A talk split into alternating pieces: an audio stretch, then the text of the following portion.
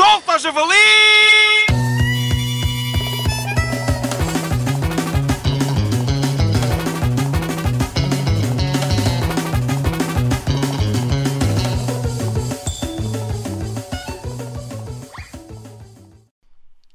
Boa noite e bem-vindos ao novo segmento filosófico sobre o véu da ignorância de John Rawls. Mas, como faltei às aulas de filosofia, não sei o que é isso.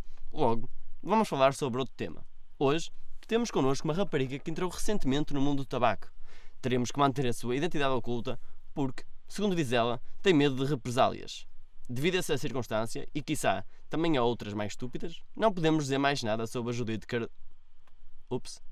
Explicação já feita. Quanto o que lhe sucedeu? Ora bem, isto do mundo do tabaco não é nada do que nos prometem. Prometem-nos uma vida cheia de saúde, noites bem passadas com a fumarola toda lá em casa, o convívio com novas gentes deste passatempo. Enfim, uma panóplia de perfídias. No início parecia tudo muito bonito, mas depois vai-se a ver e não tem piada nenhuma. Sim, sim. Diga como e quando começou a fumar.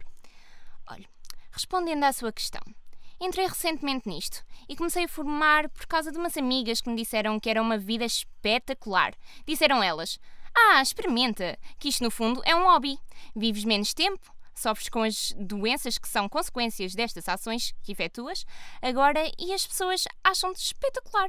E eu disse: Bravo, vou já entrar no mundo do tabaco. Soberbo, mas diga mais precisamente quando começou.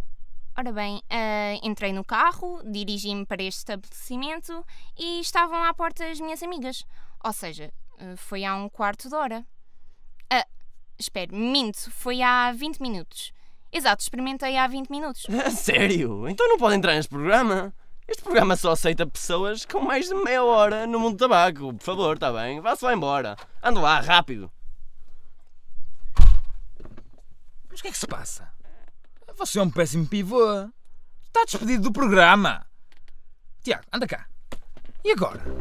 Ela foi-se embora. Ele não sabe. O pivô é péssimo no que faz. O que é que fazemos? Epá, queres ir jogar à bola?